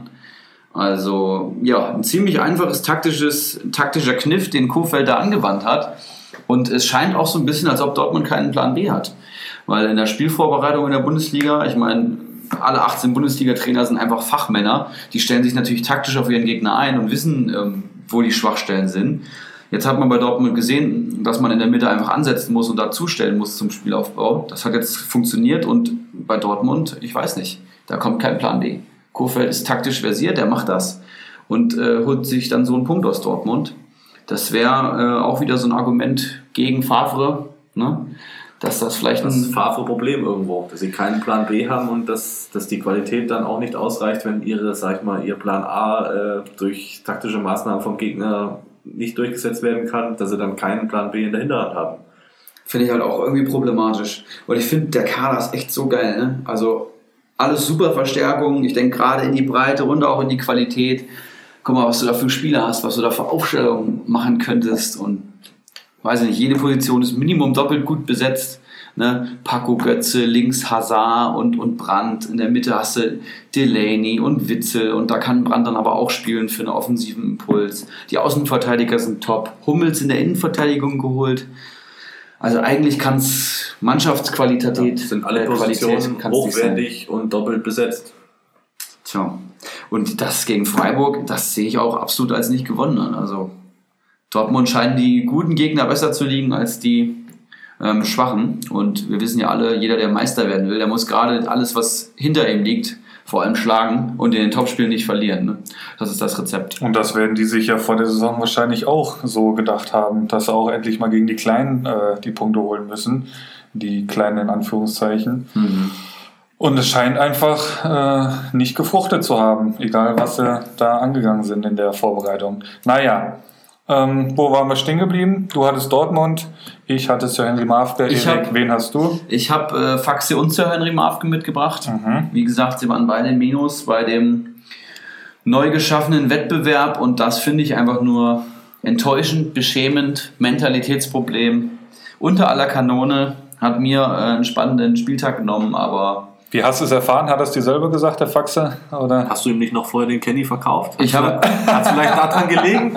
Ähm, Im Endeffekt schon, aber ähm, seine Aussage war dann im direkten Gespräch, er dachte, er hätte das Angebot angenommen am Donnerstagabend. Und das ist eine Aussage, also da als Communio-Manager, da rollen sich mir die Zehennägel hoch. Man denkt nicht, dass man ein Angebot annimmt, man nimmt ein Angebot an und guckt noch dreimal nach bei so einem wichtigen Spieltag. War er vielleicht in Kirchheim am Dorfabend zu Gast? Das weiß ich nicht. Das weiß ich auch nicht, ne. Aber absolut enttäuschend, meine Verlierer der Woche. So kampflos aus diesem Wettbewerb ausgeschieden. Sir Henry Mafke und Faxe.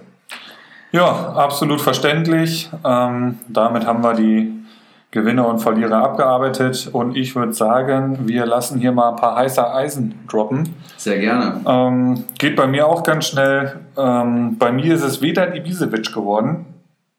Ähm, auch da hätte ich euch jetzt wieder gerne ein paar Zahlen, Daten und Fakten äh, ausgehändigt, aber aus technischen Problemen äh, deswegen konnte ich euch da leider nicht mit dienen. Ich gehe halt davon aus, dass er jetzt nach diesem starken Joker-Einsatz äh, mit den zwei Toren gegen Köln also mindestens mal wieder von der Bank kommen wird. Äh, ich glaube, die letzten zwei Spiele kam er dann nicht. Hat er da komplett 90 Minuten äh, zugeguckt oder wurde extrem spät eingewechselt, bin ich mir gerade nicht sicher. Ähm, aber nach dem Auftritt jetzt und vor allem, wenn man die Wichtigkeit auch für Berlin sieht, die das Spiel ja auch gewinnen mussten, da gestern am Sonntag, ähm, und dann kommt er da auf den Platz und schießt dann, ich glaube, das 2-0 und das 3-0 war es. Innerhalb von vier Ähm, Minuten. innerhalb von vier Minuten, genau. Nachdem schon so es ein bisschen geköchelt hat, sag ich mal, äh, warum spielt er nicht, wurde der Kovic wohl immer gefragt. Äh, Kaluja, eine ähnliche Personalie. Und ich denke mal, der Auftritt gestern Abend hat ihn da auf jeden Fall für mehr Einsatzzeiten äh, qualifiziert und dementsprechend ist das ein ganz heißes Eisen. Weder die Bisevic, weil ich könnte mir auch vorstellen, dass der durch die äh, Bankdrückerposition etwas im Marktwert gesunken ist. Auch das kann ich jetzt leider gerade nicht nachgucken, bin ich mir aber ziemlich sicher. Und dementsprechend mein heißes Eisen, Ibisevic von Berlin. Ja, gerade weil ähm, Davy Selke das Tor irgendwie gar nicht trifft, ne? Ist das äh, Katastrophe, der Typ. für mich Ernst. auch ein ganz heißes Eisen. Ich weiß nicht, Davy Selke finde ich persönlich einen sehr guten Fußballer, einen guten Stürmer, aber irgendwie der, der Torriecher ist ihm da. Ich weiß nicht, ob er noch nie da war oder ob ihm abhanden gekommen ist. Talent wurde ihm ja schon immer nachgesagt, aber er konnte es noch nie bei seinen Stationen so richtig durchsetzen. Ne. Jetzt in Berlin scheint es auch wohl noch zu haken, obwohl er jetzt auch immer seine Einsatzzeiten kriegt. Wieder Ibisevic hat natürlich die Erfahrung und äh, Das ist wenn er dann halt, reinkommt. Der kommt da rein und, und schießt einen Doppelpack. So ein paar Die Bundesliga ist dem sein Wohnzimmer. Ja, Ne? ja, ist tatsächlich so, ja. Ja, Henny, wen hast du uns mitgebracht? Ich habe auch einen Hertaner mitgebracht, Detrick Boyata, ähm, war am Anfang der Saison noch verletzt, hat, glaube ich, 8,2 geholt diesen Spieltag und ein Tor gemacht. Ähm, hat, glaube ich, auch von dem neuen Trainer und der Systemänderung profitiert. Sie spielen jetzt mit Viererkette, nicht wie letztes Jahr mit Dreierkette mit drei Innenverteidigern, hat den Vorzug vor Rekik bekommen. Das hat ihm wahrscheinlich, äh, die Systemänderung hat ihm wahrscheinlich diesen Platz eingebracht. Performt äh, seit, seit den letzten zwei Spielen richtig gut. Ja, mein heißes Eisen der Woche auf jeden Fall. Der hat äh, einen Punkteschnitt von, ich- ich meine, fast 10 habe ich gesehen. Kommt hin. Ja. Kann das sein? ja, das ist aktuell, ich glaube, noch ja, fast so gut wie Robert Lewandowski, nur vom Punkteschnitt her. Boyata, ein Zweikampfmonster vor dem Herrn. Und ich habe euch auch ein Zweikampfmonster mitgebracht. Und äh, als Community-Manager weiß man ja, wen ich da meine. Salif Sané vom FC Schalke 04 habe ich euch mitgebracht. 29 Jahre alt mittlerweile schon. Hat äh, sechs Einsätze gehabt, also hat alle Spiele gemacht diese Saison. 5,67 Punkte pro Spiel. Und jeder, der rechnen kann, der weiß, der Mann hat schon 34 Punkte am Konto. und äh, zwei Saisontore tatsächlich schon erzielt, was ich als Innenverteidiger beeindruckend finde und hat auch jetzt gerade gegen Leipzig das wichtige 1-0 gemacht. Dazu ist Salif Sané ein Spieler, für alle, die das noch nicht wissen, der einfach eine Wahnsinns-Zweikampfquote hat. Das ist ein Typ, ein Mann wie ein Baum, sowohl in der Luft als auch äh, am Boden Zweikampf, eigentlich nicht schlagbar und deswegen wird er bei Comunio eben immer gut punkten. Der hat ja letzte Saison mehrere Spiele gehabt, wo Schalke untergegangen ist und hat er trotzdem irgendwie 10 oder 8 Punkte eingefahren. Und das wird sich diese Saison noch nicht ändern. Meine Prognose ist, dass er noch Minimum drei Saisontore schießen wird. Bakali Diakete wird sich da freuen. Wer hat Ja. in Liga 2 nochmal? Rixelsberger? Ja, Rix. Ja, also ich sage mindestens drei Saisontore wird, wird er noch schießen. Der ist extrem gefährlich im Offensivkopfball. Und äh, die letzten beiden Saisons übrigens 116 und 124 Punkte geholt. Was, pa Verteidiger. was passiert, wenn Schalke äh, ansatzweise in der Tabellenregion bleibt? Ja, das kann man, kann man sich dann ausmalen. Und die nächsten Gegner heißen Köln, Hoffenheim und Dortmund. Oh, das ist noch Derby-Time. Es ist schon bald Derby-Time, aber gerade gegen Köln und Hoffenheim könnte vielleicht schon das nächste Saisontor folgen. Die haben, ähm, Köln hat vier Tore gerade kassiert und Hoffenheim drei. Da kann Schalke eigentlich locker weiterpunkten, wenn sie in der Form bleiben. Ja, mein erstes heißes Eisen. Nice. Ähm, ich gehe davon aus, ihr habt zwei mitgebracht. Mhm. Okay, ich habe nämlich nur Ibisevic, aber da mache ich es mir beim zweiten einfach auch leicht.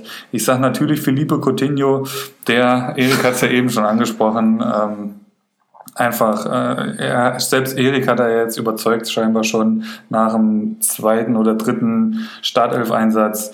Ähm, ich glaube, bei 25 Millionen steht er aktuell.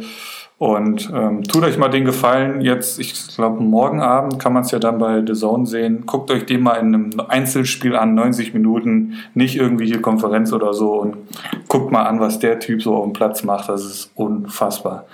Also ich hau hier einfach mal mein zweites heiße Eisen raus. Ist bei, Coutinho. bei 25 Millionen natürlich.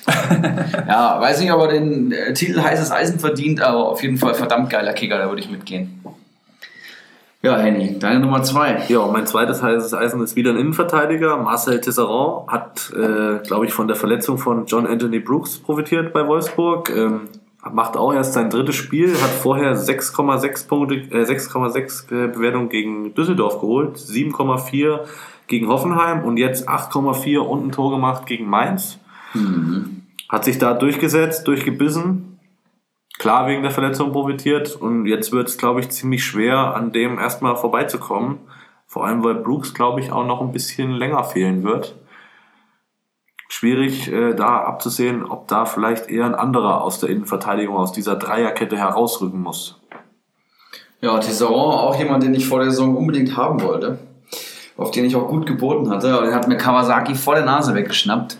Der wurde nämlich schon in der Vorbereitung vom Trainer mehrfach gelobt. Aber kam dann irgendwie vom Afrika Cup, glaube ich, zurück. Er war die ersten beiden Spiele gar nicht im Kader. Ja, der kam, ich weiß nicht von wo der kam. Afrika Cup, kann das sein? Der kam auf jeden Fall sehr spät in die Vorbereitung. Dem wurde aber da schon attestiert, dass der gut ins System passt von Glasner und deswegen wollte ich ihn unbedingt haben. Ja, jetzt zahlt er zurück und er ist nicht in meinem Kader. Sehr bitter. Gut, ich habe euch noch ein zweites heißes Eisen mitgebracht. Jonathan Schmid.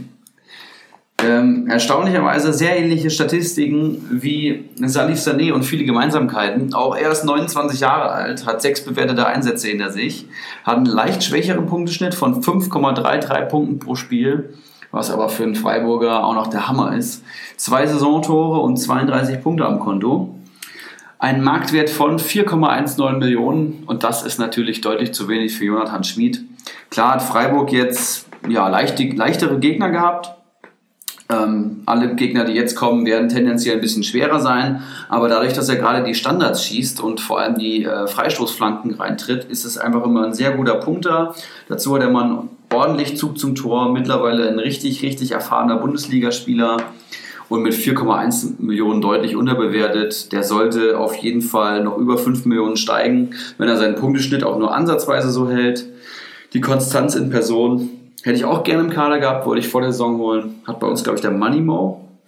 Ja, das sehe ich ähnlich. Ähm, Den hätte ich auch gerne vor der Saison gehabt. Das wäre meine Traum-Dreier-Verteidigung gewesen mit Max Kadajabek und Schmid, aber der Wackerhaare hatten wir knapp weggeschnappt vom Transfermarkt. Er wird sich wahrscheinlich jetzt freuen, dass er für ihn punktet. Überragender Spieler, wie du schon gesagt hast, Mhm. schießt die Freistöße und die äh, Eckbälle. Da sind Punkte eigentlich jeden Spieltag fast garantiert. Und vor allem jemand, der keine Minuspunkte holt, ne?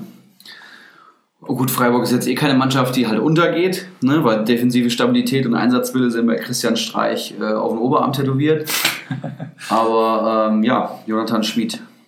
Vielleicht äh, kann ich mir noch irgendwie im Laufe der Saison sichern. Sehr interessant und damit haben wir die Kategorie heiße Eisen auch hinter uns gebracht. Ähm, von mir gibt es noch den äh, Tipp der Woche. Ähm, und da nehme ich euch mit in äh, mein Handy. Und zwar öffnen wir jetzt alle die Sofascore-App. Es geht darum, den ähm, aktuellen Kader beziehungsweise die Favoriten von Sofascore, die man da so über die Saison alle mal drin einspeichert, da mal einen Überblick zu haben und das die vernünftig ähm, äh, zu sortieren. Und zwar öffnet ihr die App, geht auf Favoriten unten in diesem Reiter und dann öffnet ihr, also ich, ich sage es gleich, das ist ein bisschen umständlich gemacht, deswegen äh, lese, äh, haue ich das hier in den Podcast raus, weil ich habe es erst nicht gewusst. Dann gibt's hier oben rechts in der Ecke ähm, so, so einen Aktenordner mit einem Stift dabei, denke ich mal soll das sein. Da drückt ihr drauf und dann öffnet ihr den Favoriten-Editor. Und dann müsst ihr, seht ihr immer noch nicht eure Spieler, sondern äh, ihr seid auf Mannschaften, drückt auf Spieler und dann habt ihr eine schöne Übersicht über alle Spieler, denen ihr bei Sofascore folgt und müsst dann so nicht äh, jeden einzelnen Namen eintippen, wenn ihr mal Spieler verkauft oder sonstiges. Ähm, die könnt ihr dann hier ganz schnell einfach aus eurem Team werfen und dann bekommt ihr dementsprechend keine News mehr zu dem Spieler ähm, angezeigt oder beziehungsweise dann die Noten am Freitag, Samstag oder Sonntag. Das ist mein Tipp der Woche. Ähm, Sofascore, das Team etwas leichter zu pflegen. Wusstet ihr das schon? Äh, ja, tatsächlich. Ich mache das auch alles übers Handy und ich finde gerade die App-Kombination von Liga Insider und Sofascore ist der Hammer. Man weiß eigentlich immer, wenn irgendwas mit den Spielern passiert und äh, ob sie eben in der Startelf stehen. Bei Sofascore, ich würde mal sagen, so im Schnitt 65 Minuten vor Anpfiff weiß man, ob so ein Spieler in der Startaufstellung steht und bekommt es als Push-Nachricht aufs Handy. Also Genau, für jeden Communio-Manager ein absolutes Muss. Ne? Wobei die auch nicht so ganz zuverlässig ist. Letzte Woche hatte ich den Ud in der Startelf. Das hat leider nicht gestimmt. Hat Echt? mich da etwas voreilig gefreut. Also es war am, ich glaube am Freitag habe ich die Nachricht bekommen. Das, hatte ich noch gar nicht hat leider nicht gestimmt. Dann hat er letztendlich dann auch noch gar nicht gespielt in Leipzig. Du hast eine Nachricht bekommen, dass er spielt, aber er hat nicht gespielt. Ich habe gelesen, dass er spielt bei Liga Insider, ja. Und das, Okay. ähm, er stand dann auch bei ähm, Sofascore in der Startaufstellung. Das hat dann gar nicht gestimmt. Aber hat er Okay. sich irgendwie beim Aufwärmen verletzt oder so? Das weiß ich nicht. Das könnte ja vielleicht sein, dass Es war halt schon, es war zwei Tage vorher, ne? Also Ich hatte halt teilweise, äh, dass ich äh, keine Nachricht bekommen habe, aber der Spieler spielt. Sowas kommt immer mal wieder vor. Das hatte ich auch noch nicht. Also bei mir funktioniert es Also, tadellos. das hatte ich definitiv schon. Ähm, aber ansonsten kann ich da auch echt nicht klagen. Bin auch sehr zufrieden mit sowas als Notengeber. Ähm, also ich finde, den kann man da keinen Vorwurf machen. Und das ist halt ein bisschen äh, nicht so schön gemacht, sage ich mal, hier so einen Überblick über das äh, aktuelle Team zu bekommen. Und dementsprechend habe ich hier den Tipp der Woche rausgehauen. Wie geht's weiter, Erik? Ja, Ein Ausblick, ha? einen kleinen Ausblick auf die Fußballwoche. Wir haben viele packende Duelle, die sich kein Fußballfan entgehen lassen sollte. Als Communio-Manager kann man vor allem jetzt am Wochenende ein bisschen mehr durchatmen. Es steht äh, durchatmen, es steht kein LVM-Pokal mehr an. Trotzdem Tagesgeschäft, siebter Spieltag und unter der Woche haben wir die Champions League und die Europa League. So ist es. Wisst ihr da ein paar Highlight-Partien, die man sich vielleicht anschauen sollte? Jo, Henny, morgen Abend. Ha? Bayern gegen Tottenham. Was meinst du? sagen, das sind unsere Favorit, äh, unser Favoritenspiel. Was meinst du? Dein Tipp vielleicht? 2-1 für die Bayern. Würde ich so mitnehmen. Wird aber kein einfaches Spiel, glaube ich, gegen Tottenham. Glaube ich auch nicht. Ne? Aber wenn du gegen Paderborn schon zwei fängst. Die aber auch noch nicht so überragend in die Saison gestartet sind, die Tottenham Hotspurs. Also man darf gespannt sein. Im neuen Stadion in London spielen wir. Ähm, Das ist Das auch ist- der erste richtige Härtetest nach Leipzig jetzt so, oder? Gut, den Supercup Cup kann man natürlich rausnehmen vor der Saison, das denke ich auch. Morgen ist tatsächlich dann der erste Härtetest. Ich bin auch gespannt, was macht er mit Kimmich. Jetzt gegen Paderborn hat er wieder auf der 6 gespielt. Ähm, haut er jetzt Martinez rein, wenn es sobald es gegen etwas stärkere Mannschaften geht und hofft dann, dass das einfach so wieder alles funktioniert. Da darf man gespannt sein. Ansonsten Juventus gegen Leverkusen morgen Abend noch, Dienstagabend 21 Uhr. Äh, das Tottenham-Bayern-Spiel übrigens auch. Ähm, am Mittwoch schauen wir da noch mal kurz rein. Da werden ja auch wieder zwei deutsche Mannschaften spielen. Und zwar die Dortmunder spielen in Prag und zwar schon um 18.55 Uhr. Ähm, dann haben wir noch äh, Barcelona gegen Inter Mailand, ist ganz geil, 21 Uhr. Dann haben wir Leipzig gegen Lyon am Mittwoch um 21 Uhr. Und habe ich jetzt hier noch irgendwen vergessen? Ich würde sagen, nö. Donnerstag, Erik, da überlasse ich dir das Feld. Ja, die Eintracht spielt, ich glaube, gegen Lüttich, wenn ich das richtig gesehen habe. Die Eintracht, hier gibt es natürlich jetzt wieder unendlich viele Spiele. Ich glaube, äh, nee, Gegen Gimaresch in, Gimaresch, gegen genau. Gimaresch erst. 21 Uhr Donnerstagabend. in Genau. Portugal. Wir haben ein paar, ich habe ein paar von meinem Eintracht-Fanclub, die da auswärts wohl hinfahren. Da habe ich schon von gehört. Und ähm, ja, nach der Niederlage gegen Arsenal würde ich da gerne drei Punkte mitnehmen. Deutsche Beteiligung noch äh, 18.55 Uhr. Basakesehir. Başakşehir hier Bestimmt, ist ja. der Club von Erdogan. Okay, äh, die spielen äh, gegen Gladbach ne? um 18.55 Uhr und Wolfsburg spielt ebenfalls um 18.55 Uhr gegen Saint-Étienne, die französische Mannschaft. Und dann geht's am Freitag weiter. Bundesliga-Time. Erik, du hast da schon was aufgeschlagen. Jawohl. Wie, wie geht der Bundesligaspieltag Nummer 7 los? Mit einem, ja, nominell vielleicht nicht so interessanten Spiel. Hertha BSC gegen Fortuna Düsseldorf. Ähm, Hertha kommt jetzt langsam in Tritt. Ich bin mir fast sicher, dass sie es gewinnen werden. Dann geht Samstag weiter, 15.30 Uhr. Bayern gegen Hoffenheim. Auch das von der Ausgangslage eigentlich klar. Leverkusen-Leipzig, mein äh, persönliches Favoritenspiel am Samstagnachmittag. Sehr, sehr interessante Partie. Und SC Freiburg gegen Borussia Dortmund, haben wir ja gerade schon gesagt. Das könnte auch sehr interessant werden, vor allem wenn Freiburg vielleicht mal äh, 1-0 in Führung geht durch einen Standard oder so. Paderborn gegen Mainz, 17. gegen 18. Ähm, beide müssen punkten. Äh, da werden auch sicherlich eine Menge Tore fallen, wenn Paderborn mitspielt generell. Das ist ja eine mega Konferenz am Samstag. Ja, da werden eine Menge Tore fallen, bin mir ziemlich sicher. Schalke 04 gegen den ersten FC Köln. Das ist auch so von den Vereinen ein ziemlich interessantes Spiel. Das ist das Topspiel am Samstagabend. Sonntag dann 13.30 Spiel. Gladbach gegen Augsburg. Ja, Das ist dann nur auf der Zone zu sehen, oder was? Genau, richtig. Ja. Das ist ein Saisonspiel. Gladbach äh, spielt ja Donnerstag in der Europa League, deswegen sind drei Sonntagspartien. Dann Wolfsburg gegen Union Berlin. Ähm, ja, Alles zugesagt. da ja, weiß ich gar nicht, was ich zu sagen soll. Und abends äh, wieder ein Sonntagabendspiel, das finde ich immer persönlich sehr gut. Dann kann ich nach dem eigenen Fußballspiel noch in Ruhe die Eintracht gucken. Eintracht gegen den SV Werder Bremen in Frankfurt. Ähm, ein schönes Sonntagabendspiel, finde ich. Ja, beide haben jetzt den Dortmund ein Bein gestellt. Ne? Mal gucken, Ja. ob sie sich auch gegenseitig ein Bein stellen. Ja. Ja, Das schwierigste Programm haben, glaube ich, die Leverkusener jetzt mit Turin und Leipzig. Das sind jetzt, glaube ich, so die Das ersten stimmt. richtigen geht auch, glaube ich, noch schwieriger weiter dann. Äh, das- Da kommt gleich Also wenn Atletico. sie da mit zwei Niederlagen rausgehen, das ist nicht unwahrscheinlich. Gut, gegen Dortmund hatten sie ja schon Härtetest, der ging völlig nach hinten los, ne? 4-0. Ähm, Auch, auch Leverkusen, finde ich, wie Dortmund, haben jeweils einen Trainer mit Peter Bosch, der keinen Plan B hat. ja, Die haben halt so eine Spielphilosophie. Die ganze Liga stellt sich darauf ein. Es ist hinreichend bekannt, wie Peter Bosch Fußball spielen lässt. Und gegen wen haben sie letzte Woche in der Champions League gespielt? Äh, irgendeine russische Mannschaft. Da haben sie ja auch, äh, ne? ja gegen Die haben- Hövedes haben die doch gespielt. Genau. Gegen, gegen Hövedes Die haben ihr. Spiel aufgezogen und, äh, weiß ich nicht, Lokomotive Moskau musste nicht mehr viel machen, das hat halt dicke gereicht, so, ne? Also ein katastrophaler Auftritt da in der Champions League und ich weiß ich nicht. Also Leverkusen hat mich auch alles andere als überzeugt und ich bin mir fast sicher, dass sie gegen Leipzig verlieren werden. Ich weiß nicht.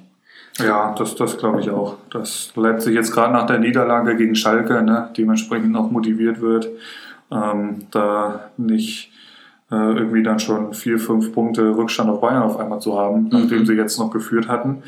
Am achten Spieltag muss Leverkusen dann zur Eintracht, Freitagabend. Auch nicht schlecht. Oh, da bin ich im Stadion. Auch nicht schlecht. Da wird es dann wahrscheinlich schon um einiges gehen. Ne? Da werde ich mir den Harvards mal live angucken. Das kann man ruhig mal machen. Mal schauen, was der Junge kann. Ähm, Aber hast du ja dann, gut, Stand heute hast du ja keine Spieler, oder? Ah doch, in, in, in Demi, nee, Demi bei? Nee, Arangis hast Arangis. du. Arangis, so rum war's. Ja. Okay. Ja, also ich würde sagen, Ausblick ist äh, abgeschlossen. Ähm, habt ihr sonst noch irgendwas auf dem Herzen, was ihr hier loswerden wollt? Henny, ich sag schon mal vielen Dank fürs Gastgeschenk. Das haben wir nämlich noch gar nicht erwähnt hier heute. Oh, stimmt. Ne? Also das wollen wir ja nicht vorenthalten, dass es auch da wieder eine Kleinigkeit zu trinken gab. Schmeckt sehr gut. Schmeckt sehr, sehr gut tatsächlich. Es gibt äh, Becks Gold und ohne hier irgendwelche Werbung. Äh, wir werden nicht dafür bezahlt, nein. Name-Dropping. Ähm, The Becks Experience. Gen genau, genau. Habe ich hier noch irgendwas stehen, was ich noch ansprechen wollte? Hm, Ja, eine kleine Empfehlung tatsächlich. Äh, letzte Woche hatten wir ja, war das letzte Woche oder vor zwei Wochen, da war Herr Streich bei Vontora Talk. Ähm, und diese Woche ist äh, Adi Hütter zu Gast. Ich denke mal, da wir ja gerade viele, viele Frankfurter Zuhörer haben, ist das vielleicht für euch etwas, äh, da könnte man mal reinhören. Gibt's Also- als Podcast und als YouTube-Video. Genau, also der Podcast heißt Von Torre on Tour, meine ich, und einfach in der Podcast-App Spotify oder Castbox oder was auch immer eingeben und da findet ihr es schon. Und ich denke mal, da könnte man dem Adi Hütter ein bisschen beim Philosophieren zuhören. Ne? Ja, Ansonsten, habt ihr noch irgendwas? Henny, vielen Dank, dass du da warst. Ja, vielen. Dank, dass ich hier sein durfte. Freue mich, wenn ich wiederkommen darf. Ja, also ich möchte ja hier nochmal was vorschlagen, das will ich dem Film vor allem vorschlagen. Die Idee gab es ja schon mal. Ähm, wir machen ja mal schön unsere wöchentliche Podcast-Analyse ne, zum Spieltag. Das ist sehr, sehr geil, aber ich denke, wir sollen einfach, wir haben viele interessante Leute mit interessanten Fußballmeinungen, dass wir vielleicht einmal mal so ein kleines Talkformat als kleine Zwischensendung einschieben. So ein Doppelpass. Ja, so eine Art Doppelpass tatsächlich.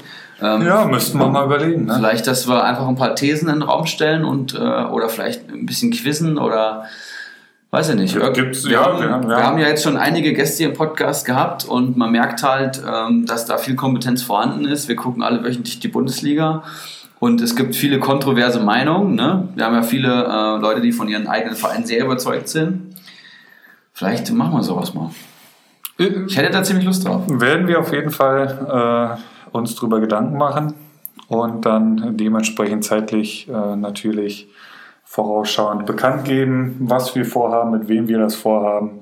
Sowas bedarf ja auch immer einer ganz schöner Menge an Planung. Ähm, aber ich bin mir ziemlich sicher, dass wir da auf jeden Fall was hinbekommen. So, so eine Art Doppelpass und auch so, so Quiz-Richtung, da, da geht schon noch einiges. Ja, ein bisschen macht- debattieren. Genau, so, ein sowas. bisschen debattieren, Genau. man stellt Thesen in den Raum oder Genau, vielleicht. genau. Ja, Vielleicht hat ja auch irgendein Zuhörer noch eine irgendeine Idee und lässt sie uns zukommen. Jederzeit gerne. Per eine Länderspielpause. Eine Länderspielpause. Zum Beispiel, die ist ja auch schon dann irgendwie in zwei, drei Wochen wieder wahrscheinlich. Ne? Ach, hört auf. Echt? Ich glaube, ja gut, ist Anfang Oktober oder wann ist das dann?